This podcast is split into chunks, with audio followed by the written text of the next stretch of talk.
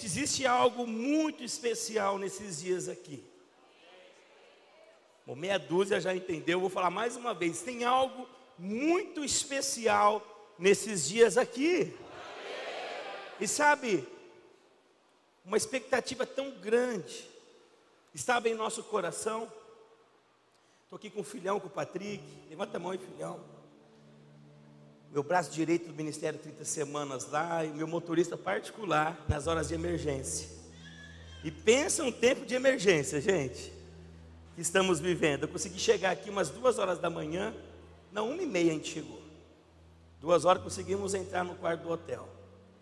Umas três e meia conseguimos fechar o olho, umas quatro horas conseguimos dormir. E acordamos com uma expectativa tão grande, gente. E sabe o que, que Deus está fazendo comigo? Tem uma moça aqui, como que ela chama, pastor Capra? Paula. A Paula já até enxugou meu óculos já duas vezes hoje. E agora eu eu estou muito chorão hoje. Por quê? Porque pela primeira vez eu vou ministrar algo que eu não quero ministrar. Como assim, pastor? Geralmente, quando nós saímos para algum lugar tão especial como esse, nós queremos entregar nossa melhor mensagem. Sabe aquela mensagem para o povo levantar da cadeira? Sabe aquela mensagem? Mas talvez à noite aconteça isso. Só que Deus não quer te levantar da cadeira, Ele quer te levantar do seu lugar nesses dias. Ele quer te colocar no lugar de glória, de honra. E esse lugar de glória e de honra, por favor, tente me entender. Não é somente aqui na igreja.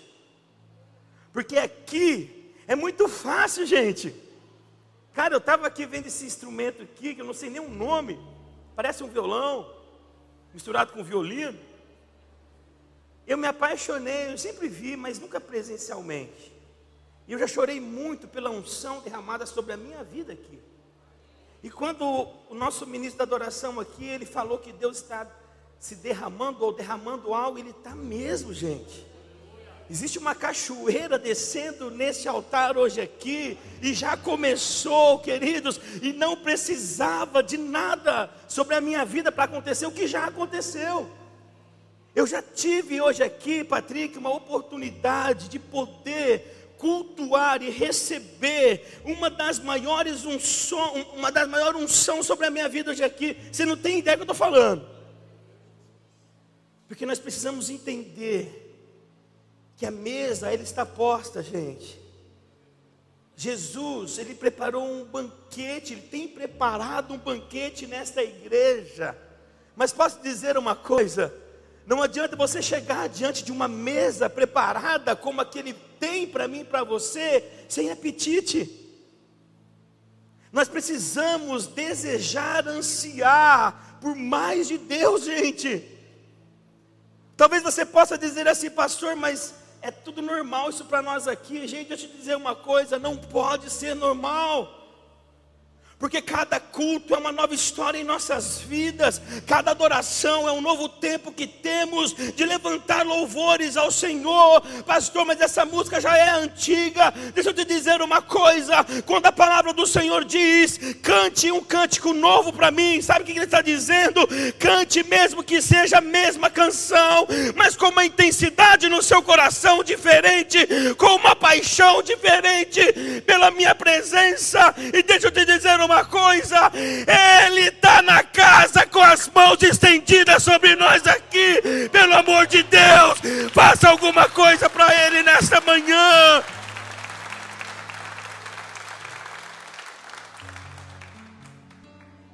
Talvez você chegou aqui dizendo: para que estou aqui? Eu fiz uma pergunta para o pastor Ricardo hoje. Geralmente o culto da manhã é mais o pessoal da casa. Ele falou: não, aqui é diferente, aqui o povo vem, aqui é tudo igual. Porque eu tentei correr dessa mensagem hoje. Porque eu vim aqui não para disputar com quem já passou por aqui, que com certeza é muito melhor do que nós, né, pastor? Mas eu vim nesta manhã para repartir com vocês o que eu tenho vivido nesses dias. Não como ministério que estamos voando, mas como o primeiro e principal ministério da nossa vida, que é a nossa casa, o nosso lar, a primeira igreja, o primeiro altar. E como eu fui ministrar através desse menino aqui, ontem, hoje, e nós à mesa hoje, ele falou para mim, como eu tenho tentado mudar na minha casa.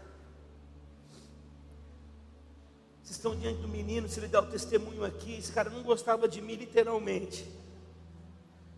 Lá em 99 ele passou no primeiro face a face comigo, ele sabe quem eu era. E quando ele me viu em 2009, lá na PIB de Aracatuba, nós tínhamos lá cento e poucas pessoas talvez naquele culto.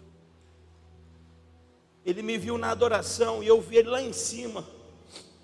E o primeiro pensamento que veio, né, Patrick? O que, que o pastor Marcelo está fazendo, trazendo esse cara aqui? E de repente eu vi o Patrick lá em cima e falei: Ô Patrick. Deus fez ele viajar para uma cidade chamada Garça, onde eu ia numa conferência. Ele foi com a esposa dele e ali ele pôde ver provar o que Deus faz com a vida de alguém que tem tudo para dar errado, mas se apaixona por Ele. Porque nesses dias o que está faltando é paixão na nossa vida. Nesses dias o que está faltando é paixão na nossa casa. Porque talvez você fale assim, ah pastor, você não conhece a minha esposa, ou você diz, você não conhece o meu marido. Deixa eu te dizer uma coisa, eu não preciso conhecer, Jesus já conhece. E nesta manhã vai ser virada uma chave na nossa vida aqui. À noite eu vou tentar ser mais o pastor Haldeman. Mas nesta manhã eu quero somente ser aquilo que o Espírito Santo quer que eu seja aqui. Eu quero repartir com vocês o que nós temos vivido em família. Que uma grande batalha está acontecendo e nós precisamos, como igreja, nesta conferência mais profundo, nós precisamos abrir os olhos nessa manhã no que está acontecendo, talvez do nosso lado. Porque nenhum sucesso no mundo compensa o fracasso no lar. Anota essa frase, pastor. Nenhum sucesso no mundo, nenhum sucesso financeiro, nenhum sucesso, seja onde for, compensa o fracasso no lar. Diga amém.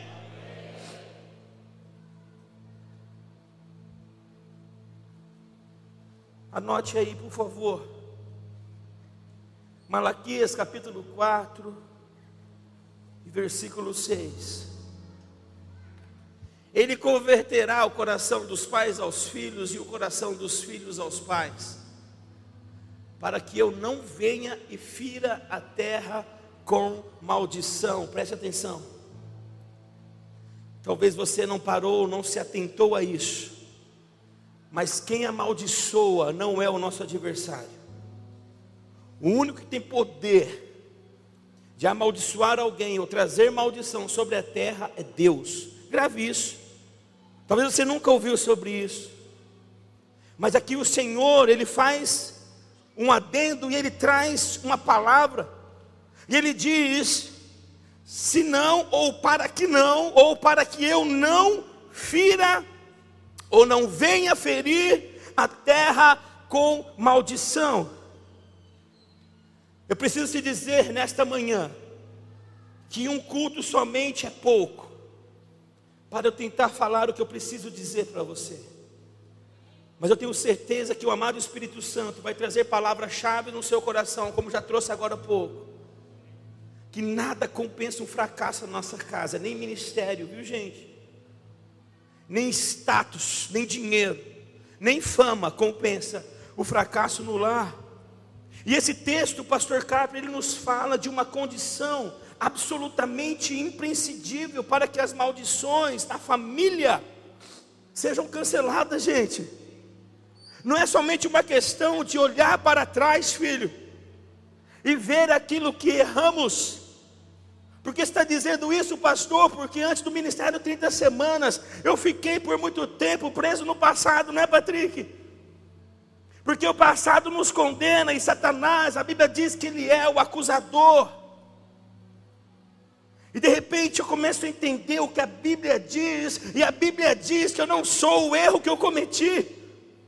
A Bíblia diz que você não é a circunstância que você talvez está passando. A Bíblia diz exatamente o que esta canção disse antes de subirmos aqui. Você é escolhido, você é separado, você é ungido, você é filha, você é filho. É isso que a palavra diz que eu sou. Eu sou o que Deus diz que eu sou. E ponto final, Patrick.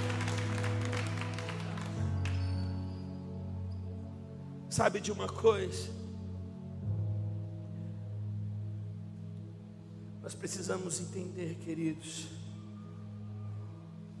que nós temos que discernir o que Deus está fazendo, por isso que nós falamos conferência. Deus trouxe você aqui como igreja para conferir o que o céu está dizendo a seu respeito, porque a psicologia que nós caminhamos durante semanas muito unidos. Temos lá uma equipe de psicólogos cristãos.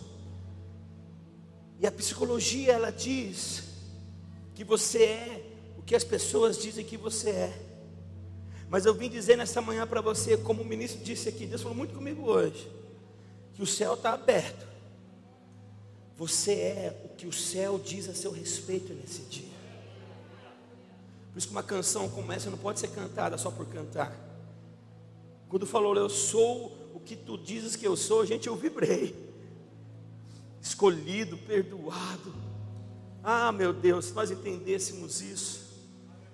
Sabe, queridos, a palavra de Deus nessa manhã, ela nos diz que é absolutamente importante para que essas maldições sejam canceladas eu não sei se está essa frase aí no slide, se tiver, coloca para mim. Que o coração do pai se converta ao seu filho, que o coração do filho se converta ao seu pai, que o coração do marido se converta à sua mulher, que o coração da mulher se converta ao seu marido, que o coração da mãe a filha e que o coração da filha se converta à mãe. É, é, sobre isso que nós estamos hoje aqui, queridos, em nome de Jesus, clamando o pastor Kapler por uma reconexão nesta geração. Ontem Deus já nos disse que Ele é um Deus de transição. Só que Ele só vai tra é, transicionar uma geração para outra geração, se nós entendermos essa palavra de hoje. Se houver uma genuína ou um genuíno conversão do nosso coração para com a nossa casa. Se não houver, querido, essa quebra de ódio, de amargura, se não houver nesta manhã aqui uma liberação de perdão, de reconciliação, se não houver nesta manhã aqui um reencontro com o nosso lar, um tempo de quebrantamento, um tempo de expiação, pastor, nada vai acontecer, gente.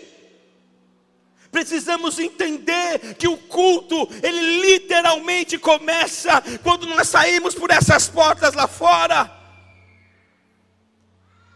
O culto ele começa quando nós saímos daqui armados, preparados. Sabe por quê? Porque o Senhor nesse tempo de conferência, ele está adestrando as suas mãos para a batalha, gente.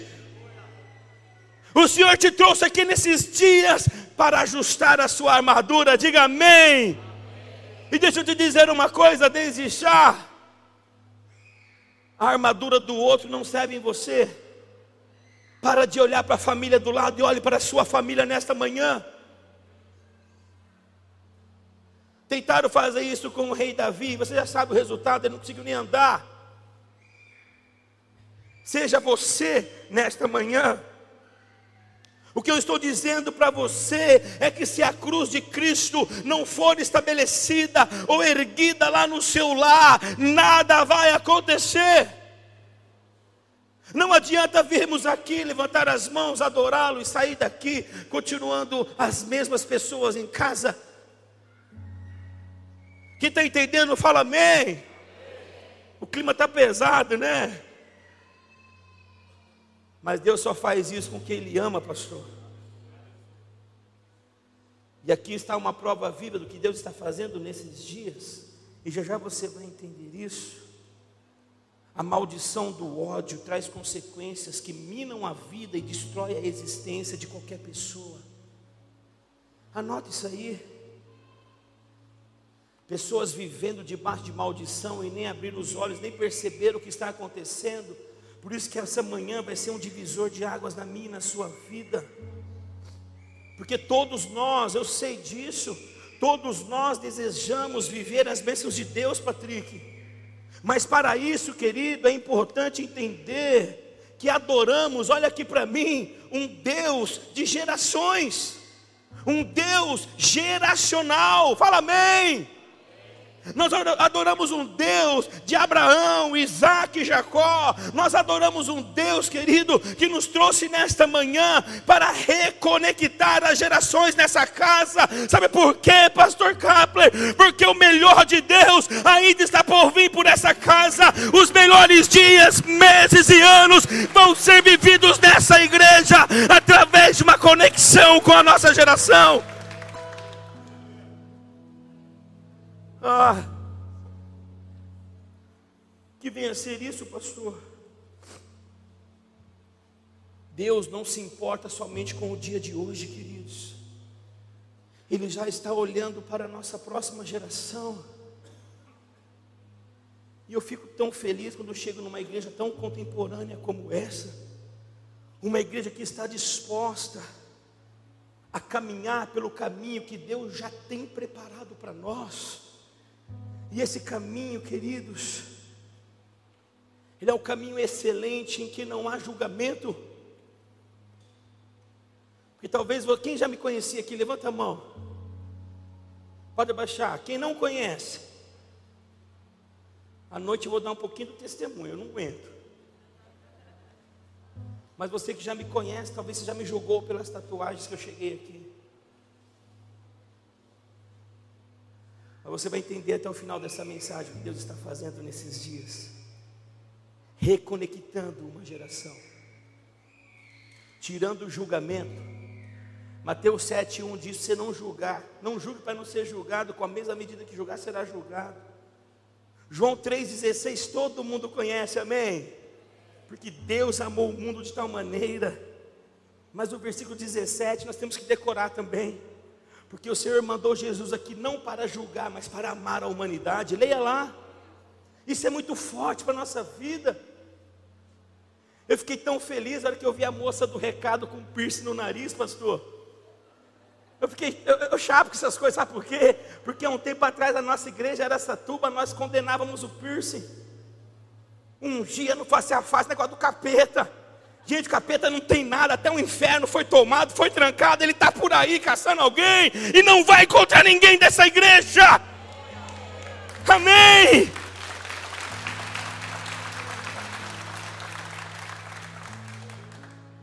Não, piercing é pecado, é. Aqui é piercing. Aqui é o quê? Hã? Ué? É adorno do mesmo jeito, Patrick.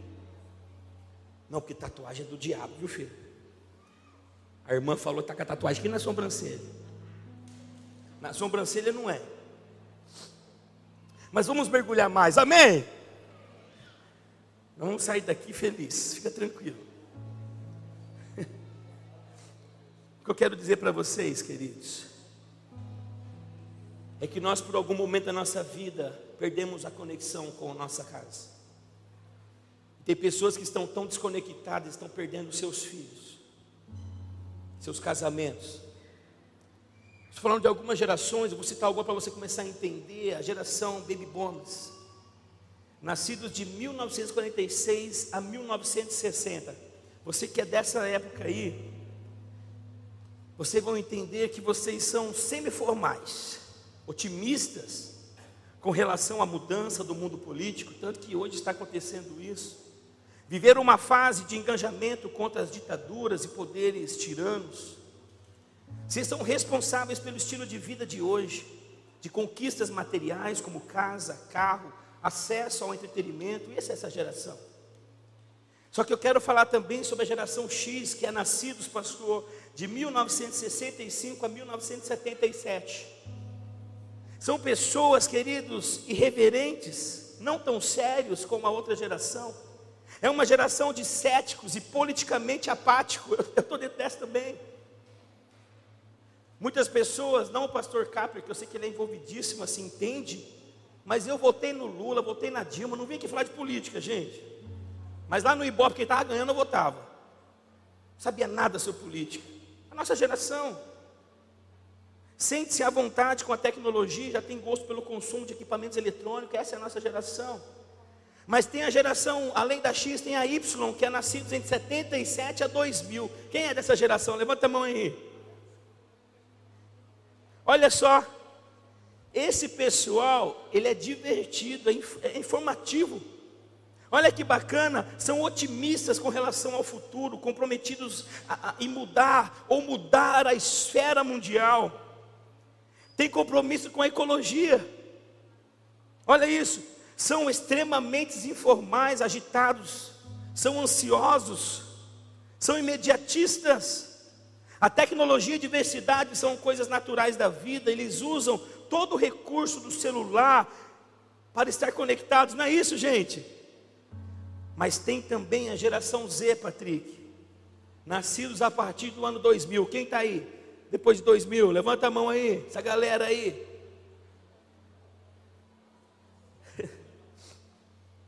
Esse pessoal fala assim: Eu estou esperando, estou enfrentando. Essa geração, ela tem um senso de identidade que diz assim: Eu sou fluido. Eu vou levando a vida, vou me adaptando. Não é isso, gente. Na questão da autoridade, ele diz assim: Eu descubro. Eu descubro sozinho, eu pesquiso no Google. Não é isso, gente. Fala a verdade. Esse pessoal, a questão do trabalho, sabe o que eles fazem? Eu tenho um filho dessa geração. Eu quero fazer aquilo que eu tenho prazer. Quer nem saber quanto é o salário. Questão de relacionamento, eles são utilitários. Na questão da tecnologia, queridos, eles hackeiam tudo para eles. Na visão de mercado, eles fazem o seu próprio ambiente, na visão de futuro, eles têm medo de ficar de fora. Alguns estudiosos já dizem que a geração alfa está chegando. E talvez você se pergunte assim: por que, que nós nos desconectamos, Pastor Carlos? Por isso que Deus trouxe essa palavra para mim e para você, porque essa palavra mudou a minha vida.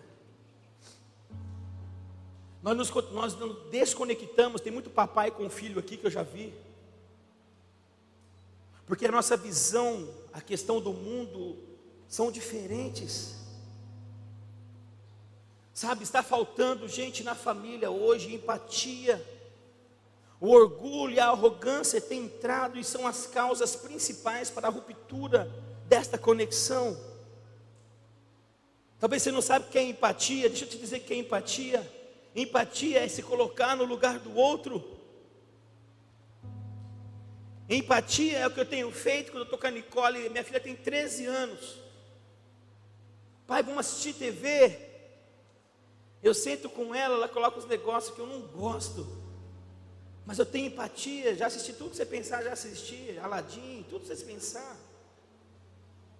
Até Chiquititas eu já assisti com ela. Carrossel. Está faltando isso em nosso lar. Empatia para com a esposa, Patrick. Gente, eu estava conversando isso com o Patrick hoje. Eu falei, Senhor, deixa eu pregar uma mensagem daquelas, nossa, não, filho, é isso que nós temos que falar. Porque uma igreja que vai dominar essa cidade precisa estar conectada no seu lar, na sua família. A mulher, homem, olha aqui para mim, por favor. Mulher gosta de falar, fala amém. E ela só precisa que você ouça, por favor. Aí, ó.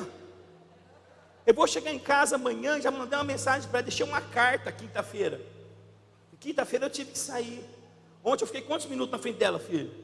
Dois minutos. Patrick estava lá, porque eu tinha que pegar a mala e vir correndo, porque eu estava atrasado. Ela mandou uma mensagem, amor, só achei estranho que você não deu tempo para mim. Mas eu beijei ela, eu abracei ela, deixei uma carta escrita para ela. Fazia tempo que eu não escrevi uma carta. Eu consegui um tempo, quinta-feira, para escrever uma carta.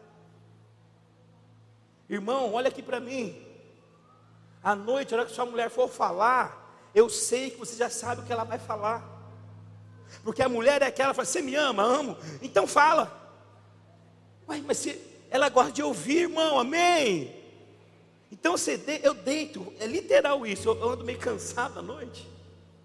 E ela começa a falar, falar, falar. Eu, é amor. Se ela perguntar o que ela falou, eu não sei.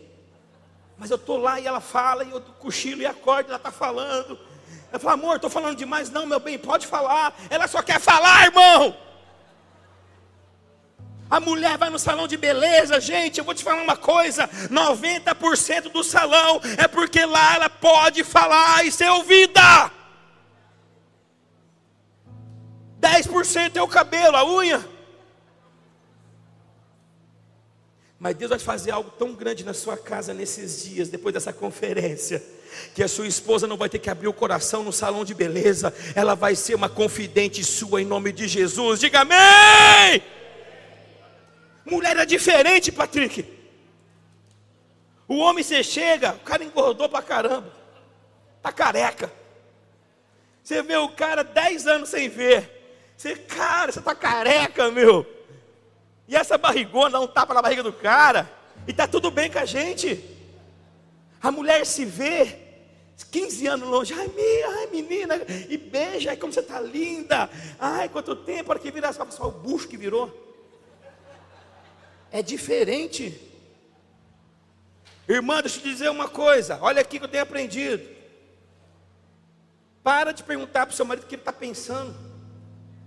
Nós temos uma caixinha do nada, não tem filho? Você percebeu que nós, quando pega o controle da TV, nós fica mudando, nós assiste três filmes de uma vez só, muda de canal, esporte, jornal. A mulher concentra, faz pipoca para assistir o filme, quer que você assista o filme, que o cara vai se apaixonar pelo, pelo passarinho da menina, sei lá.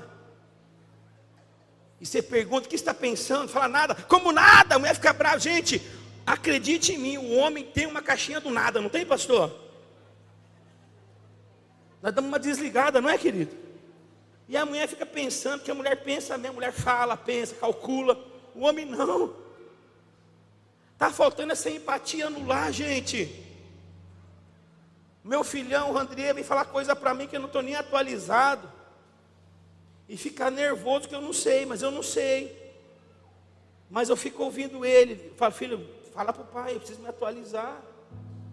Está faltando essa empatia nas casas, queridos. Nós deixamos de procurar e entender o mundo como ele é. Quer entender isso? Pega um cara da geração X, pega um menino da geração Y, não, na geração Z, nascido em 2000, vai falar sobre futebol. Vai perguntar qual é, o, qual é o melhor time. Vai perguntar qual é o melhor jogador. A ideia não bate, para de ser isso. O pai agora é o Neymar, o Messi, amém, filho, é ele mesmo. Seu filho nem sabe o que é Rivelino, Zico, Maradona. O Maradona para o seu filho é um drogado que morreu. Amém. Para de perder tempo, gente. Comece a ter empatia. Comece a conectar o seu coração na sua casa porque o mundo está esperando o seu filho lá fora. Deixa eu te dizer uma coisa que eu falei para o meu filho: quando te oferecerem droga e vão te oferecer, eu não vou estar do seu lado, mas um legado vai acompanhar a minha casa, a minha geração, e eu profetizo isso sobre a sua vida hoje aqui, em nome de Jesus. O mundo não vai tragar a nossa família. Sabe? Filipenses capítulo 2: Não façam nada por ambição egoísta ou por vaidade, mas humildemente considere-se os outros superiores a vocês mesmos. Cada um cuide não somente dos seus interesses, mas também do interesse dos outros. Deus está falando isso para nós aqui, maridos, esposas, pais e filhos. Muitos maridos não estão entendendo as esposas porque não têm passado o tempo que precisava passar do lado dela. Deus falou isso comigo hoje, né, filho?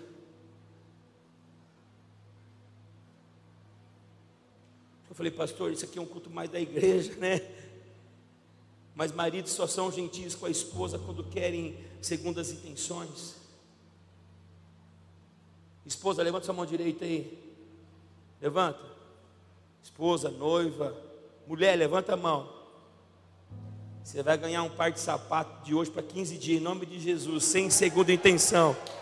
Pode aplaudir a Jesus, mulher. Olha que coisa louca. Outra coisa que impede essa conexão, gente, anota aí, por favor, já disse, o orgulho. Nós nos achamos muito melhor do que os outros, nós nos achamos melhor que a nossa esposa, a esposa se acha melhor do que o marido, o filho se acha melhor do que o pai, por estar atualizado. Sabe, queridos, quando você está num diálogo com o seu filho, olha aqui para mim. Ele começa a falar de algo atual para você e você fala assim: "Ah, porque no meu tempo você já perdeu o coração do seu filho". Fala amém.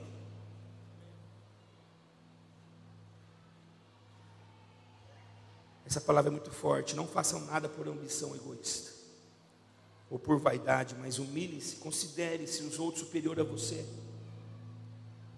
Nós não queremos saber o que foi no nosso tempo, queremos saber o que está acontecendo agora. Diga amém. E muita reconexão já está acontecendo nesta manhã aqui. Porque nós não vamos conseguir ficar conectados, queridos. Deixa eu dizer uma coisa, olha aqui para mim, isso é muito forte. Ninguém gosta de se conectar com o orgulhoso. Ninguém gosta de ficar perto de egoístas. Fala amém. Por isso, todos nós, queridos, precisamos entender que os extremos são perigosos. Os extremos se, são originais de pessoas orgulhosas. Olha essa frase: dizer que é humilde por ouvir o próximo, enquanto na verdade está formulando uma réplica, não o torna menos orgulhoso. Se o seu coração de fato está disposto a mudar de opinião, sabe o que é isso? Olha aqui para mim. Larga de ser chato, ouve a piada de novo, dá risada de novo. Pensa uma coisa chata quando o cara vai contar uma piada no meio, fala, eu já sei. Larga de ser orgulhoso, egoísta. Dá risada de novo. Dá risada quando a sua esposa não entender a piada, porque é assim. Tem nada a ver com loira, não. Estou falando uma verdade. Quem está entendendo o que Deus está falando aqui? Para de ser orgulhoso. Eu já sei a piada, ri de novo. O cara vai falar alguma coisa diferente. Sabe, gente, o orgulhoso é um desconectado no que diz a respeito das pessoas, mas seu maior problema é que ele, na verdade, não liga, até mesmo prefere viver assim. Seus relacionamentos são superficiais e tem um único objetivo de alcançar os seus interesses. Isso é forte. Por isso que a palavra de Deus, pastor Ricardo, diz que o Senhor se opõe aos orgulhosos, mas exalta o que é humilde. Quem está entendendo isso, por favor? Outra coisa é a arrogância. Essa atitude, querido, de se sentir superior aos demais. Ele te leva, na maioria das vezes, a diminuir o outro, gente. Já percebeu isso? Eu não sei você, mas eu fujo de pessoas arrogantes, Patrick. Pessoas que querem saber mais do que a gente, às vezes até sabe, mas é arrogante. Eu sei que nós estamos aqui para aprender, diga amém. Pastor Carlito Paz, ele tem uma frase que diz assim: somente os tolos não aprendem com os bem-sucedidos. Isso é forte demais, gente. Só que por mais que você saiba mais, seja humilde, não seja arrogante. Fale sempre assim a frase: Você sabia? Ou, cara, eu fiquei sabendo através de uma pesquisa que a interação medicamentosa tem que ser lida na bula do remédio. Ai que doidura! Vocês perceberam como que eu falei? Quem é que sabe o que é interação medicamentosa? Interação medicamentosa está em todas as bulas de remédio. E se você ler a interação medicamentosa da azitromicina, que está na moda por conta do Covid, você vai ver lá que você, se você tomar um antiácido junto com a azitromicina, ele corta o efeito da azitromicina. Sabiam disso? Tem que ler interação medicamentosa.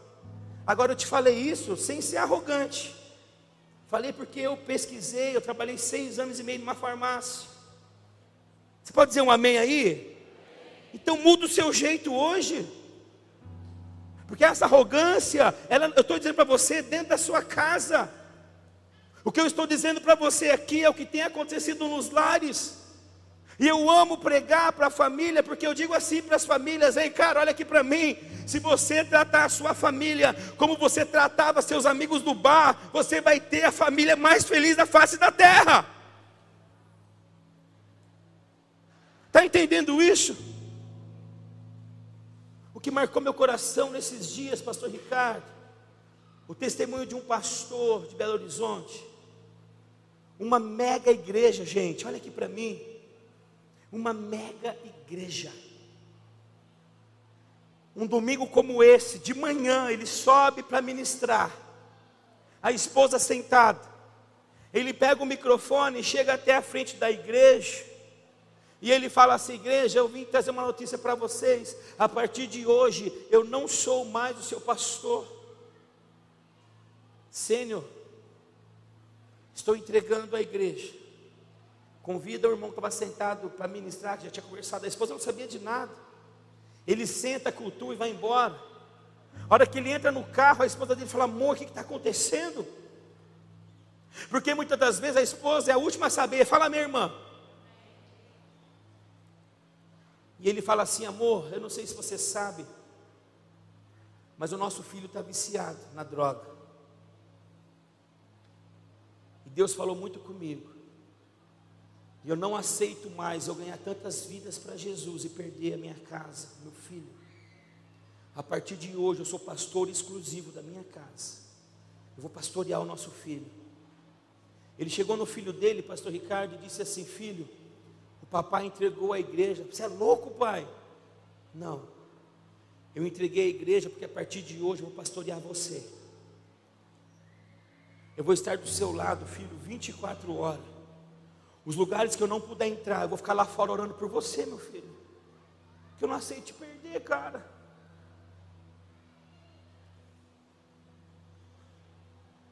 Se você for na boca que eu sei que você está usando, o papai vai com você, cara. Esse cara começou a ir na boca de fumo com o filho, ficava no carro esperando. Ele não acusou o filho, ele não bateu no filho. Ele começou a pastorear o seu filho.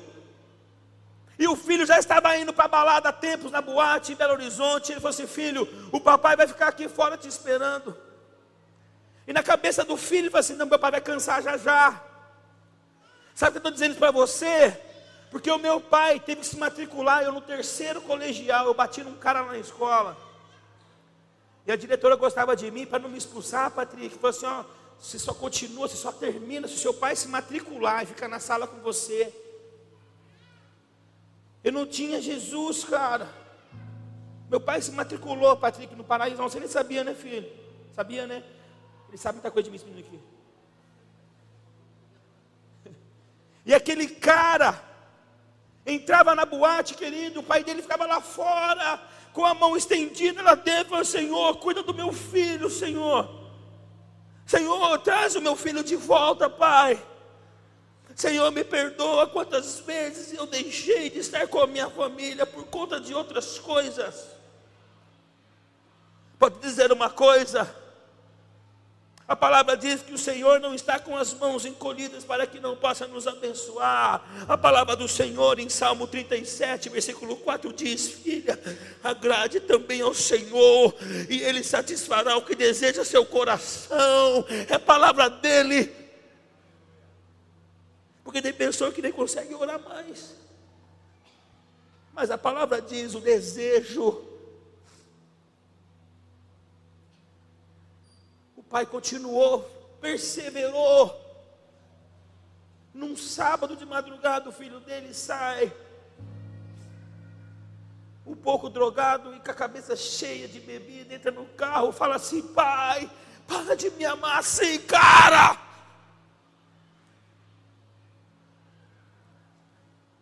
Outro dia era domingo, Aquele menino voltou para Jesus naquele fim de semana. Hoje ele é o pastor daquela igreja em Belo Horizonte, gente. Pelo amor de Deus, ouça o que Deus está falando para nós aqui hoje. Ah, pastor, você não sabe o que eu tenho passado na minha casa com os meus pais. Cara, deixa eu te dizer uma coisa, jovem, adolescente. Um novo tempo está chegando aqui na nossa vida. Você está entendendo isso? Eu sei que é difícil, pastor. Mas uma grande igreja como essa precisa estar conectada com a família. Para de julgar seu filho, por favor. Eu fiz isso muito tempo, cara. Eu estou aqui abrindo meu coração para você, porque essa tatuagem é fruto disso. No meio dessa mensagem, nesse ponto que eu vou te dizer, sei que você esteja pensando em muitas pessoas com as quais já tentou se conectar, mas não conseguiu. Mas quantas pessoas querem se conectar com você e não conseguem? Nós precisamos, pastor, urgentemente adotar uma postura de facilitadores para que as conexões geracionais voltem a acontecer. Abandone hoje o orgulho, a arrogância. Seja envolvido por uma empatia do céu que o levará a se alegrar com o que se alegra, a chorar com o que chora. A desconexão geracional gera uma omissão que é responsável pelas maiores desgraças na família, gente. E sabe onde eu vejo isso, pastor Capra, nas vidas de famílias pastorais? Pensar o que eu tenho visto, Patrick, eu tenho ajudado famílias pastorais, internado muitos meninos que estão no crack, filhos de pastores o Senhor nos trouxe aqui nesta manhã para dizer que a sua casa vai viver algo do céu nesses dias. Você precisa nesta manhã olhar comigo para a vida de Davi. Segundo Samuel capítulo 13 ao, ao, ao capítulo 18, leia depois, por favor, já estou atrasado aqui. Mas você precisa entender um contexto que aconteceu na casa de Davi. uma filha chamada Tamar. Ela é pega numa emboscada pelo seu irmão de parte de mãe. E de repente ela é abusada por um irmão que ela amava. E diante disso, olha aqui para mim, queridos, Davi ele se congela. Uma grande revolta começa dentro da sua casa porque Davi não se posiciona. Você já conhece a história? Para resumir para você, Absalão arma uma emboscada, mata o seu irmão. A notícia chega para Davi. Davi, sabe o que ele faz? Ele só chora, mas não toma uma atitude. Sabe por quê? Porque Davi pensava assim: como eu podia confrontar o meu filho se eu já tinha feito isso com os dias? Por isso que eu vim aqui dizer para você que você não é o erro que você cometeu, você é filho e filha amada do Senhor. Uma nova história Deus tem para nós. Não deixe o seu passado te paralisar mais em nome de Jesus. A palavra do Senhor nos diz, queridos, que a omissão não se caracteriza pela falta de tempo, mas sim pela falta de disposição de se tratar assuntos importantes e relevantes. Quando eu fiz isso com meu filho, falei para ele, filhão, quando for te oferecer droga, o papai não vai estar com você, não experimente. Eu peguei o meu filho quando ele tinha 14 anos, hoje ele está com 21. Eu levei ele lá na Cracolândia, lá em São Paulo. Quem já viu na televisão? Levei ele lá. Falei, filho, isso aqui vai acontecer se você experimentar. Fiz isso. Mas Davi não fez isso na casa dele. As principais áreas de fraqueza na vida de Davi são claramente percebidas na sua relação com seus filhos. Sabe, queridos, ali em Amon uma tragédia acontece. Eu vou parafrasear para você aqui, mas você pode ler depois em 2 Samuel capítulo 13, versículo 1 sobre Tamar. Uma moça bonita, graciosa, uma princesa, filha dele. O irmão fingiu ficar doente, você sabe a história. Pede para ela uma comida, ela leva, ele pega, estrupa a irmã. Depois expulsa ela dali. Absalão se vinga. Dois anos depois, Absalão não aguenta mais esperar. O diabo encheu o coração dele. Já estamos no versículo 23. Davi, sabendo do que havia acontecido, ele responde assim: Mas por que, meu filho? Por que apenas Amon? Por que tu não leva todos os seus irmãos? Absalão arma uma armadilha, né, pastor? E ali mata o seu irmão. O que você quer dizer com isso, pastor? Eu quero dizer para você, queridos, que esse jovem Absalão é morto também. Davi tinha que ter se posicionado, você entende isso? Às vezes, olha aqui para mim, nós perdemos muito tempo para entender o que nós temos que dizer em nossa casa. Nós temos que dizer, meu filho, minha filha, eu estou aqui. Volte para casa, estou de braços abertos esperando. Eu quero ser seu amigo, quero ajudá-lo, quero perdoá-lo, quero te pedir perdão. É tempo de deixar de sermos omissos, queridos. Quantas vezes nós não agimos como Davi em nossa vida? E pode dizer uma coisa para muita gente: é tarde demais. Anote isso no seu coração. Que eu devo fazer hoje para me reconectar com a minha geração, pastor, que eu convivo? Faz o seguinte, queridos. Coloque desde já uma predisposição no seu coração para que tudo na sua casa seja mudado hoje. Vai precisar esforço, diga amém. Anote aí, como que eu faço, pastor, na minha casa? Não transfira responsabilidades intransferíveis na sua casa, no seu lar. Homens e mulheres muito ocupados do lado de fora de casa acabam sutilmente transferindo as responsabilidades, olha aqui para mim, intransferível para outros de dentro. Davi transferiu a responsabilidade de apaziguar o coração de Absalão para os irmãos dele e não conseguiu. Talvez você e eu, sabe o que nós estamos fazendo, queridos? Nós estamos passando essa responsabilidade para a avó. Muitos estão passando essa responsabilidade, pastor Kapler, para a escola, para os professores. Deixa eu dizer uma coisa para você: o professor e a professora do seu filho não é para dar educação, é para dar ensino. Pessoas estão terceirizando, olha aqui para mim, Sabe quem tá, tem sido a babá das crianças? O celular. Eu vejo isso diariamente.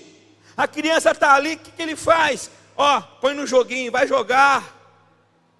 Você quer reconectar o coração da sua família? Pare de transferir responsabilidades intransferíveis em nome de Jesus. Faça isso. A minha pergunta é: para quem é que você está transferindo a responsabilidade de administrar a alma dos seus filhos. Para quem? Para o avô, para os tios, para o assessor, até para os filhos mais velhos, como Davi tentou fazer, para a empregada, para a escola, para o WhatsApp, para o Instagram, para o Twitter. Ei, olha aqui para mim, igreja. O TikTok está engolindo as nossas famílias. O que, que eu tenho que fazer, pastor? Eu tenho que excluir? Não, entra no TikTok. Que loucura. Falem assim comigo, reconectando gerações. Você quer ver se você está conectado com o seu filho? Fala assim, quero. Olha no Instagram dele quantas fotos tem com você. Se tiver, que eles têm vergonha. Outro dia eu peguei o Randrier, já com mais de 18 anos, que a carta dele saiu agora. Eu percebi que ele tinha vergonha quando eu ia com ele. Levar ele nos lugares. Um dia eu desci do carro, gente, lotado de jovem. Abri a porta eu levei ele. A hora que eu abri a porta, eu abracei ele na frente de todo mundo. Lambi a cara dele, de verdade, fica um fedor isso, gente. Beijava ele, e ele, pai, você nunca mais fica com vergonha de mim. Fui embora ele bravo, gente. Aí vem o testemunho. Chega um amigo dele, um filhão, que ele anda com um monte de gente. Falou assim, cara, que lindo, cara. Como eu queria que meu pai fizesse isso comigo, cara. Ah, meu Deus.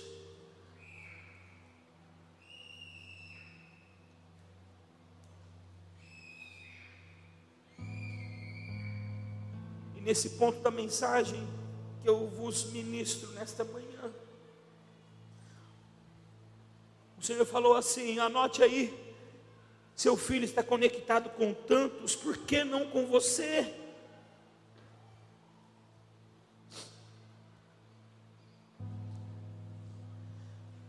Nós podemos escolher falar assim, ah, porque a geração dele é outra. Não é isso, Patrick? Que nós somos especialistas em transferir a culpa, como Adão fez. Ah, foi a Eva que, que me ofereceu. Eu tenho um conselho para te dar nesta manhã. Se quebrante hoje aqui, se humilhe. Como diz a canção da Cassiane, Deus vai à frente abrindo o caminho quebrando as correntes, tirando o espinho. Ele ordena os anjos para contigo lutar, igreja. Ele abre as portas para ninguém mais fechar. Vamos cantar essa, filha, depois.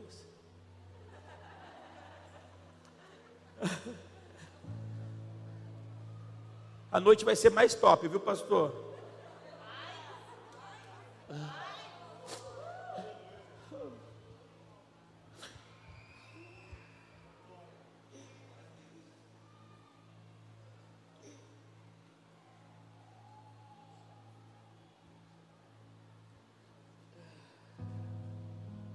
Quebrante na presença do Senhor hoje, se humilhe, busque do Espírito Santo que precisa hoje começar na sua casa para essa reconexão. Essa responsabilidade, Patrick, é intransferível, irrevogável. Ei, olha aqui para mim, o filho é seu, a filha é sua.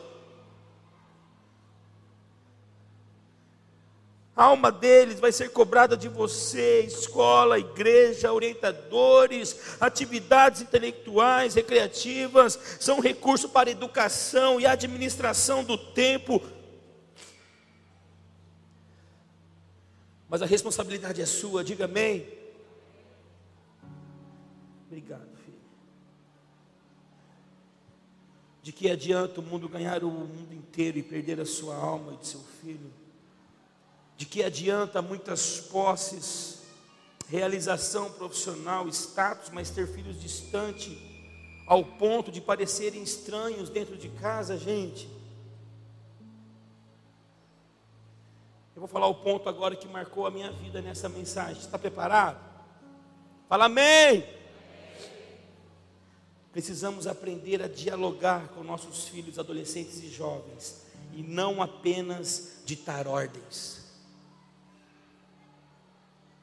Nesse exato momento, eu peguei o meu celular.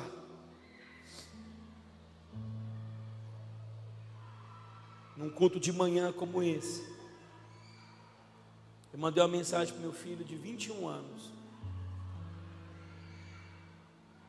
Eu pedi perdão para ele. E eu falei assim, filho, se você soubesse o quanto eu te amo, cara. Pensa um menino obediente. Ele multiplicou a célula dele a semana passada, 68 jovens. Numa loja de skate. E ele falou assim: pai, como que eu faço? falei, deixa todo mundo, sai com três. Faz de novo. menino que eu já dei sentada nele porque ele atrasou a célula dele.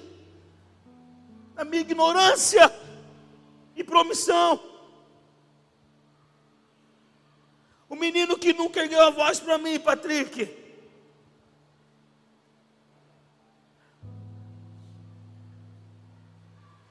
Eu falei, filho, me perdoa por estar tão longe de você, cara.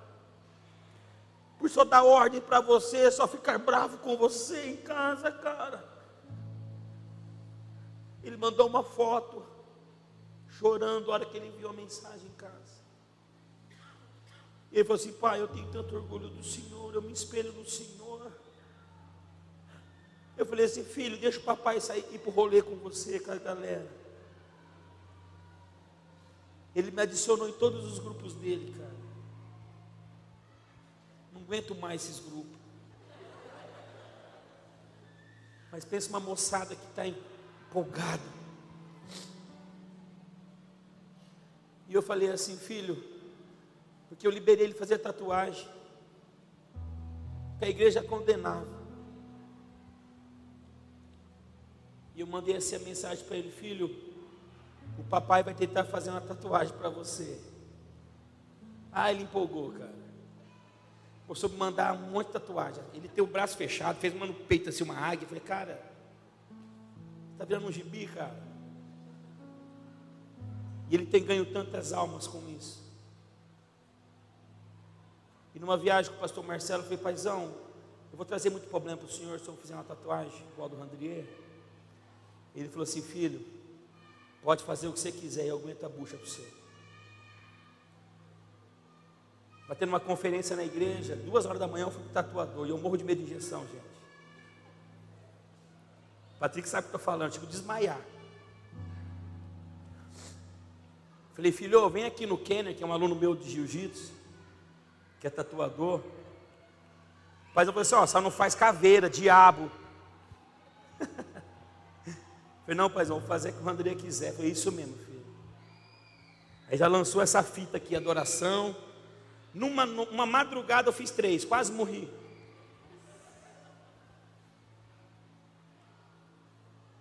Vocês não sabem o problema que eu arrumei para a minha igreja.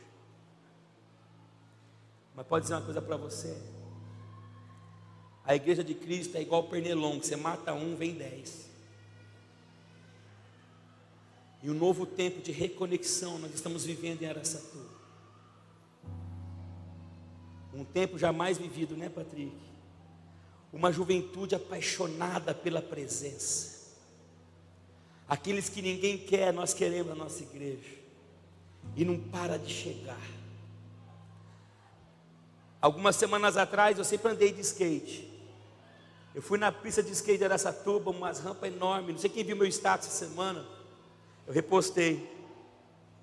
Passei lá, estava indo para uma reunião, tudo arrumado. E o Randeiro estava lá com a galera dele. Cheguei lá e falei assim: o pai vai descer a rampa. Nem ele acreditou. Ele nunca viu. Faz mais de 20 anos que eu andava. Comecei a orar, porque a oração tem poder, diga amém. Desci de uma rampa, a segunda maior. A hora que eu desci, eu não caí. Fui lá na frente, fiz aquela virada. Ah, eu empolguei. Já deu um glória a Deus, agora eu vou na maior. Os caras duvidam, paizão. Vou. E eu fui. Você acha que eu caí, né? Não caí. Dropei da rampona também. Para falar para você, conquistei umas 20 pessoas aquele dia. Coloquei uma frase para o pastor Ricardo hoje. Está lá. O nosso foco é fazer Jesus conhecido. A conexão que Deus começa hoje na sua vida, na sua casa vai fazer famílias vir para essa igreja para entender o que está acontecendo no seu lar. Por que, que seu filho, a sua filha te ama tanto? É momento, querido, de chegarmos para o nosso filho. E é uma lição que nós aprendemos com Davi que ele não fez. Ele venceu o gigante, ele venceu a batalha, mas perdeu em casa. Ele devia falar assim: filho, que é isso que eu estou vendo, cara? Você está sentindo uma atração sexual pela sua irmã Tamar? É isso que ele tinha que falar. É isso que eu estou percebendo, filho. Ele tinha que ter falado assim: Que isso, filho? Você está com ódio no coração, querendo matar o seu irmão agora já para Absalão. Ele tinha que ter feito isso, gente. Você está sufocado Você está entulhando desejos malignos. O que, que é isso, filho? Isso é que um pai tem que fazer. Davi não conseguia realizar tais diálogos. Por isso você precisa, nós precisamos aprender a abrir nossos corações com nossos filhos, olhos nos olhos, gente. Quanto tempo você não faz isso? Talvez nunca fez, mas deixa eu te dizer uma coisa: esse é o dia, esta é a hora separada pelo Senhor para um novo começo no seu lar. Quanto tempo não olhamos nos olhos e perguntamos, filho, o que, que, que você está pensando?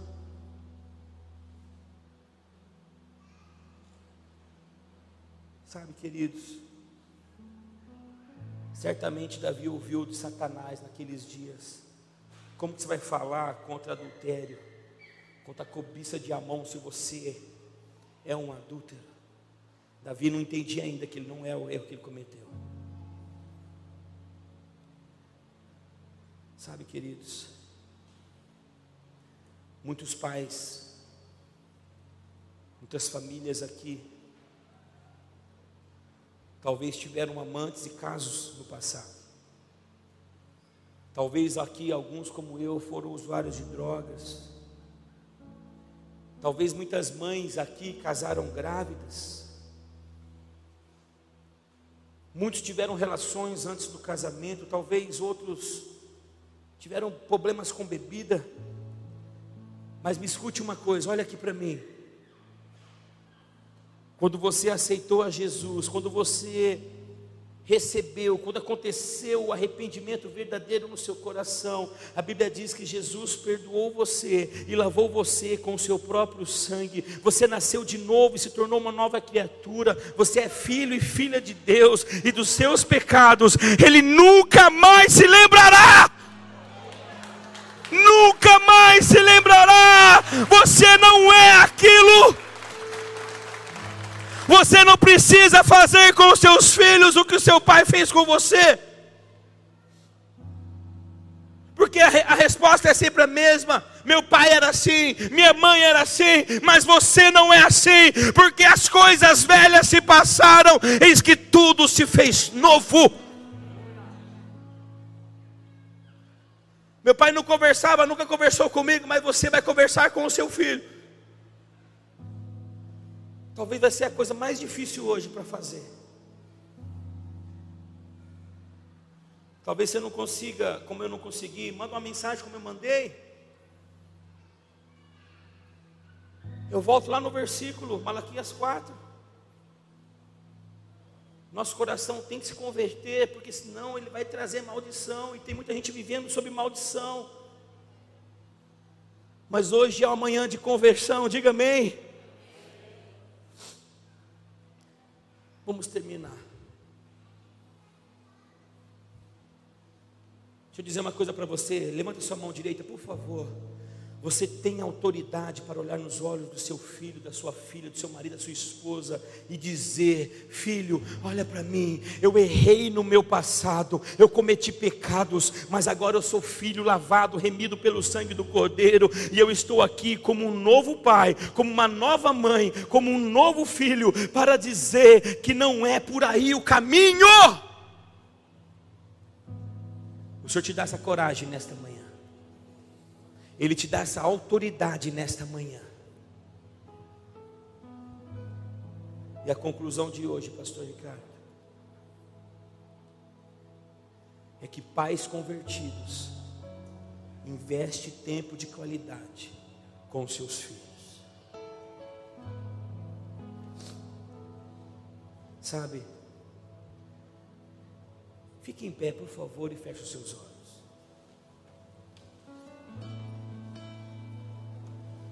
Você não pode ser muito ocupado.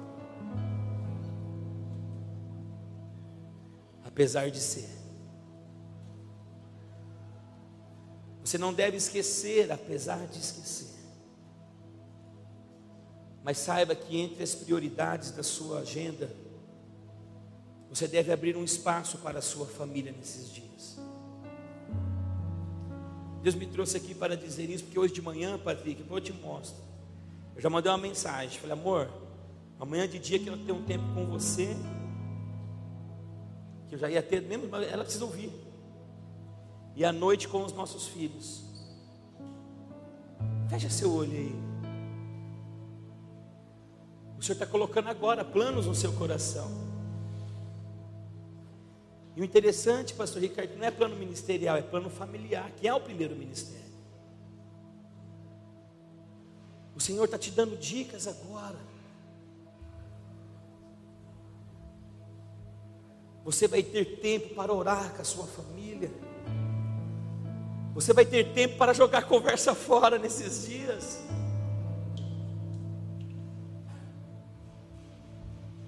Você vai ter tempo para caminhar com eles. Você vai ter tempo para tomar um café junto, para contar histórias, para ouvir histórias que são importantes para eles. Papai, você vai ter tempo de consertar um brinquedo nesses dias, que seja uma bicicleta. Você vai ter tempo para fazer um balanço para sua filha. Você sabe que Deus está falando com você. Você vai ter tempo para buscá-lo na escola, fazer uma surpresa. Chegar lá na saída já é grande, não tem problema. Faculdade, não tem problema. Você vai ter tempo para ouvir os seus grandes, pequenos e insignificantes problemas nesses dias.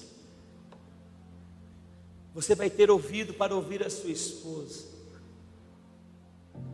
Você vai ter tempo para falar mais com Deus em família.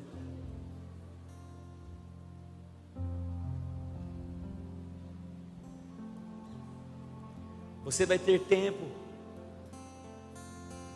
para passear com eles e andar na montanha russa com a sua família. Mas eu tenho, eu tenho medo, pastor, para fazer isso pelos seus filhos. Ah, eu vou vomitar, vomite mas marque o coração deles. Da mesma sorte, os filhos devem se converter aos seus pais, mudando de atitude. Filhos, olha aqui para mim. Talvez você está falando, é só para meu pai, não, é para você também.